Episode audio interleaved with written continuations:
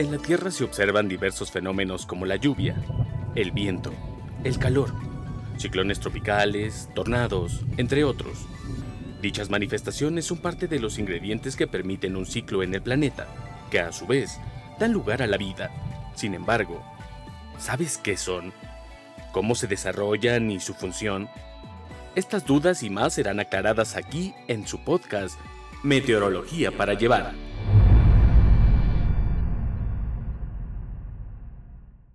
Bienvenidos una vez más a su podcast Meteorología para llevar. En esta ocasión contamos con la presencia de Juan Carlos Ayala. Él es licenciado en Ciencias Atmosféricas por parte de la Universidad de Veracruz. Fue docente en el Colegio de Bachilleres y lleva 10 años como previsor del tiempo en el área de pronóstico del tiempo del Servicio Meteorológico Nacional. Bienvenido Juan Carlos a esta emisión. Muchas gracias Arturo. Antes que nada, este, es un placer estar contigo y compartir este espacio y gracias por la invitación. Gracias Juan Carlos. Para entrar en, en, tema, esta ocasión vamos a hablar sobre cómo se mide la lluvia. Pero antes, para contextualizar, ¿nos puedes decir meteorológicamente qué es la lluvia? Claro, Arturo. Bueno, meteorológicamente la lluvia es un hidrometeoro por su composición que es un agua pero también en cuanto a la definición, en cuanto a la Organización Meteorológica Mundial o la OMM por sus siglas, este, la, OMM define a la lluvia como eh, la precipitación de partículas de agua. Esto quiere decir que una vez que es una partícula de agua en la atmósfera y cae en la superficie, se considera como lluvia. Ahora sí, dinos cómo es que se mide la lluvia. Claro, la lluvia aquí en el Servicio Meteorológico Nacional este, la medimos en milímetros. La lluvia se puede medir en milímetros o litros por metro cuadrado. Repito, aquí en el Servicio Meteorológico Nacional este, se utilizan las unidades de milímetros. Eh, voy a dar un ejemplo para que la gente que nos ve o nos escucha este, tenga más clara la cuestión de la medición. Eh, prácticamente cuando eh, hablamos de un milímetro, esto equivale a un litro por metro cuadrado. ¿Qué quiere decir? Que, por ejemplo, si en la Ciudad de México llega a llover este, 10 milímetros de lluvia, eh, te está lloviendo 10 litros por metro cuadrado, eh, por así decir. Si nosotros eh, depositamos esos 10 litros en, en, una superficie por metro cuadrado, tenemos un espesor de 10 milímetros, o si hacemos la conversión, un espesor de un centímetro. Me estás diciendo que, por ejemplo, si llueven 17 milímetros en alguna zona, serían 17 litros por metro cuadrado. Exacto, así es, serían 17 litros por metro cuadrado, Arturo. Ah, muy bien. ¿Qué, instrumentos utilizan para, para esta tarea? Eh, nosotros utilizamos un instrumento que es muy sencillo, pero es muy común eh, en la utilización para la medición de la lluvia, es un pluviómetro. El pluviómetro prácticamente es, este, es un recipiente tubular alargado, pero que en la parte de arriba, este, en su boca, eh, tiene un embudo.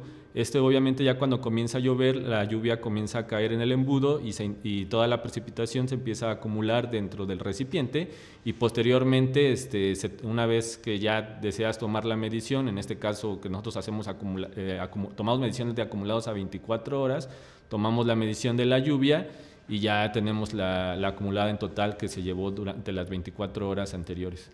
Oye, y para hacer la, medición en todo el país, ¿cómo es el proceso?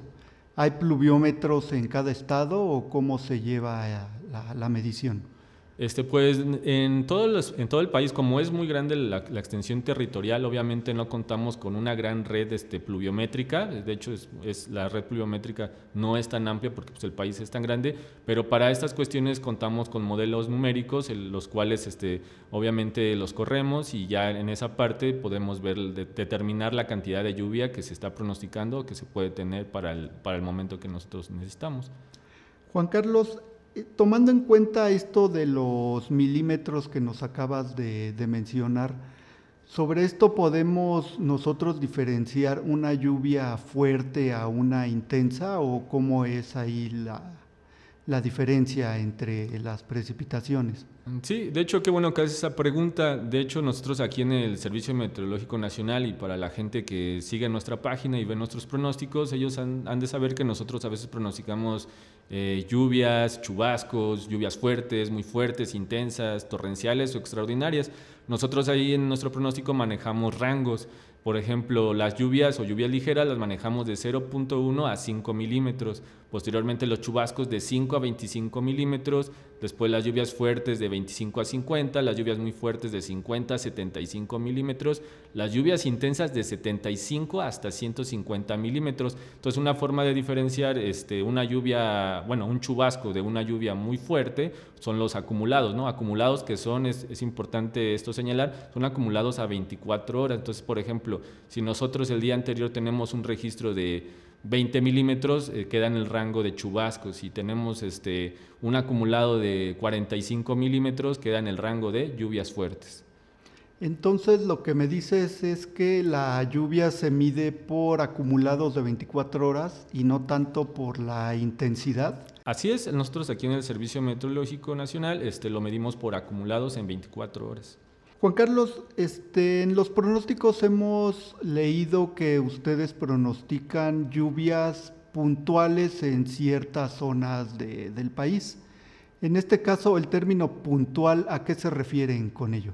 Mm, claro, te lo voy a mm, explicar con un ejemplo para que quede más claro. Eh, vamos a poner un lugar que sería la Ciudad de México. Nosotros en nuestros pronósticos, por lo general, pronosticamos eh, bueno, que llegamos a pronosticar chubascos con lluvias puntuales fuertes, que quiere decir que los chubascos en gran parte de la Ciudad de México pueden ser generalizadas estas lluvias con esta intensidad que les comentaba de 5 a 25 milímetros, ¿no? los acumulados pero en puntos en específico se pueden registrar con acumulados de 25 hasta 50 milímetros, que serían las lluvias fuertes. Entonces serían lluvias generalizadas con chubascos de acumulados de 5 a 25, pero muy puntuales en algunas alcaldías con acumulados de 25 hasta 50 milímetros. Esto se debería a que la lluvia no es este, uniforme, ¿no? Digamos que puede llover en, en una colonia, puede llover muy poco y, y en otra de la misma alcaldía pues puede llover el doble o el triple, ¿no? Así es, eso tendría que ver mucho con el sistema meteorológico que se encontrara presente en ese momento para que fueran lluvias generalizadas o lluvias este, como de alguna tormenta muy puntuales que a veces no, no se desplazan sobre gran parte de la ciudad y se quedan sobre incluso estacionadas sobre alguna alcaldía y se registraran ahí esos, esas lluvias fuertes, ¿no? Con los acumulados de 25 a 50, milímetros. Oye, pues entonces sí es mucha, bueno, es una gran cantidad de lluvia la que la que cae, por ejemplo, en una lluvia intensa, ¿no? O una torrencial, es este, 250 litros por metro cuadrado, es, es mucha cantidad de agua, ¿no? Así es, Arturo. De hecho, es muchísima lluvia. De hecho, es importante saber la medición de la lluvia porque si tú ya sabes, por ejemplo, en la Ciudad de México, repitiendo el ejemplo, nosotros sabemos bien que con una lluvia fuerte de 25 a 50 milímetros, básicamente el periférico en algunas zonas se comienza a inundar, ¿no? Y no hablemos de una lluvia muy fuerte de 50 hasta 75 milímetros, se llega a ver en varias vialidades aquí en la ciudad caos o en algunas regiones del sureste del país ya de 75 a 150 milímetros, recordando que son 150 litros por metro cuadrado lo que, te estaba, lo que va a estar este, precipitando en ese momento, pueden generar deslaves, inundaciones, incluso el incremento de ríos, ¿no? Entonces, por eso es muy importante este, saber este, el pronóstico y la cantidad de lluvia para, para ciertas localidades, que es de suma importancia. ¿Por qué es importante realizar esta medición aparte de lo que nos comentaste?